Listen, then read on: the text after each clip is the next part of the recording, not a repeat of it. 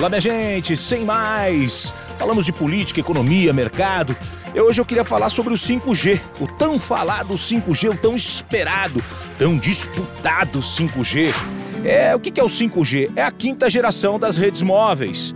É a evolução em relação ao 4G.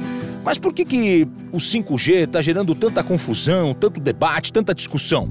Resumindo, o 4G estava nas mãos dos americanos mas o 5G está nas mãos dos chineses. Internet mais rápida, mais dados, mais qualidade na transmissão do sinal, na execução de vídeos, ou seja, conexões mais rápidas, estáveis e eficientes. Mas estar conectado pode representar também estar sendo vigiado, influenciado? Os seus dados estão seguros?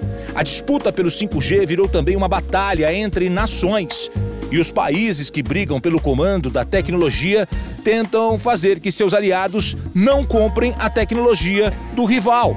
E isso está acendendo uma disputa mundial que mexe com o comércio exterior e com as relações internacionais. Para você perceber a diferença do 4G para o 5G, presta atenção nesses números que eu vou passar agora. As redes móveis 4G eh, mais rápidas oferecem em média aproximadamente 45 megabytes por segundo. Mas a indústria quer alcançar 1 gigabyte por segundo, ou seja, 1024 megabytes por segundo. Nós teremos então uma internet 20 vezes mais rápida. Poderemos baixar um filme no celular em segundos. Há quem diga que o 5G não é uma evolução, e sim uma nova conexão jamais vista antes, tamanha a diferença. Um desafio será o preço, já que o 5G pode encarecer os pacotes que chegarão com a nova tecnologia.